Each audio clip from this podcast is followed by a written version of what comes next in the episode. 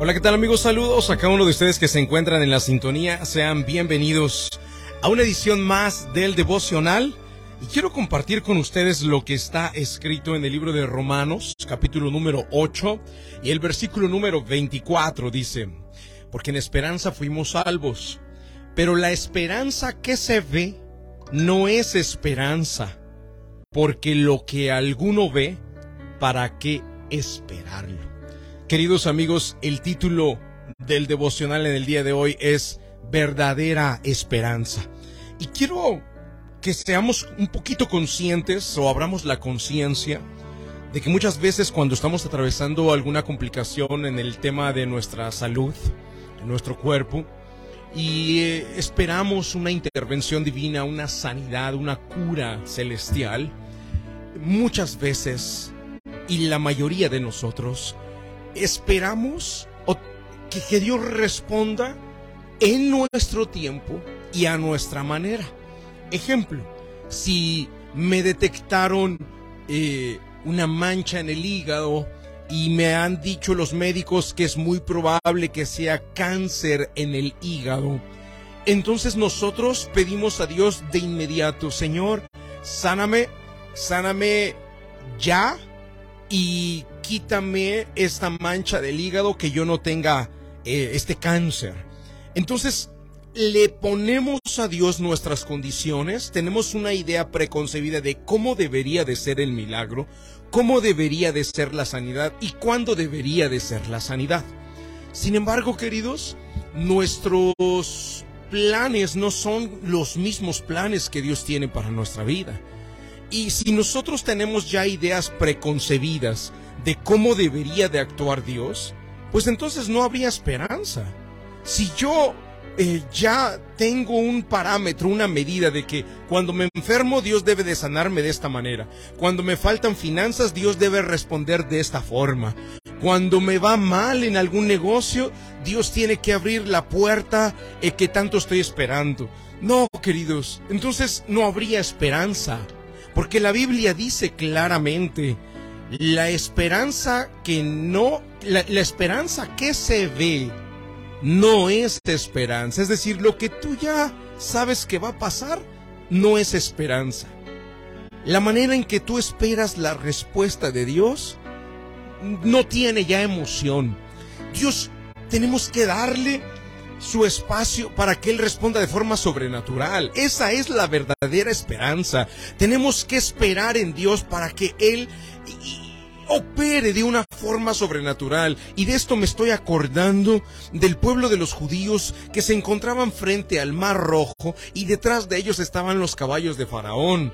Entonces seguramente ellos tenían su manera, la manera en cómo creían que Dios debía de responder y tal vez la manera era que cayera un rayo y matara a todos los soldados de Faraón y todos los caballos de, la, de la caballería de Faraón. Seguramente esa era su manera preconcebida de cómo Dios debería de responder, pero no queridos, se acercaban más los caballos y los caballos no les caía ningún rayo, los soldados seguían amenazando con sus armas detrás de los judíos. Y ahí, cuando parecía el último momento, cuando parecía que ya no había respuesta ni había solución, es cuando aparece la manera de Dios, la forma sobrenatural de Dios para sorprendernos y queridos, se abre el mar rojo, algo totalmente imposible de que suceda para que los judíos puedan pasar y atravesar, y que cuando los trataran de seguir la caballería de Faraón,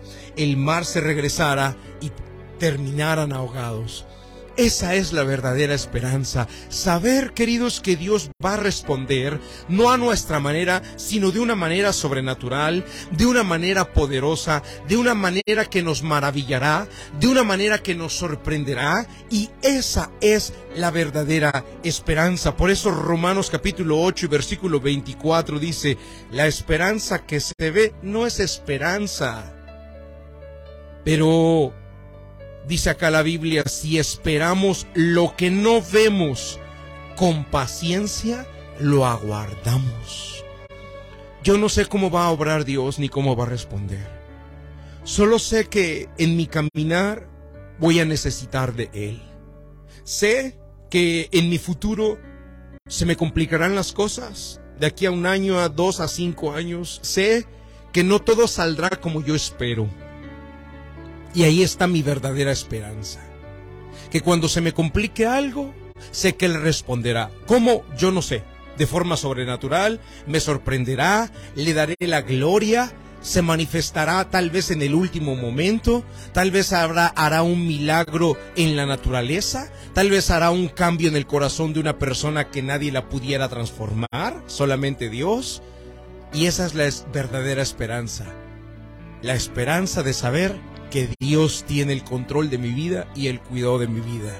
La verdadera esperanza es la que deberías de albergar en tu corazón y por esa razón es que ahora en oración le vamos a decir al Señor Jesucristo, gracias por ser un Dios sobrenatural y no un Dios cuadrado que conozcamos cómo va a responder, sino gracias Señor por ser un Dios que estás listo para sorprendernos en cualquier momento.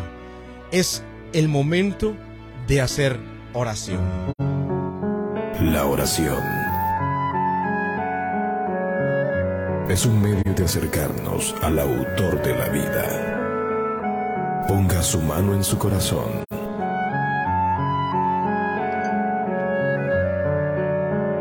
Es momento de hacer oración. Vamos a hablar con Dios.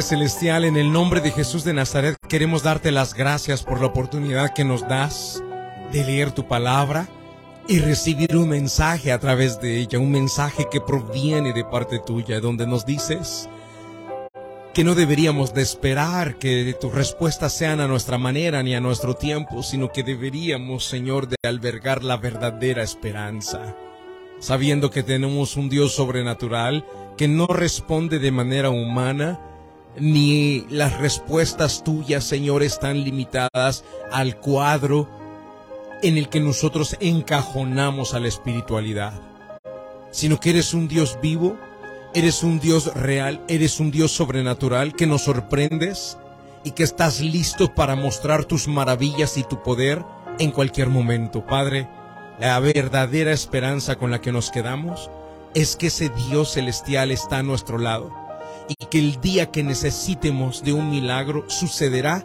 a tu manera, en tu tiempo, sorprendiéndonos de manera sobrenatural y poderosa como lo has hecho a lo largo de la historia.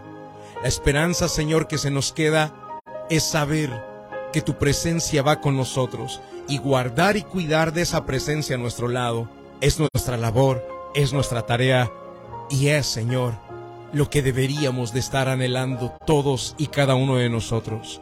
Padre Celestial, gracias, porque solamente tú sabes la manera en que has de responder y en el tiempo en que lo has de hacer. Oramos en el nombre de Jesucristo de Nazaret. Amén y amén. Gracias Señor. Amigos, gracias por estar en la sintonía del devocional. Nos vemos en la próxima edición. Que Dios les guarde y Dios les bendiga.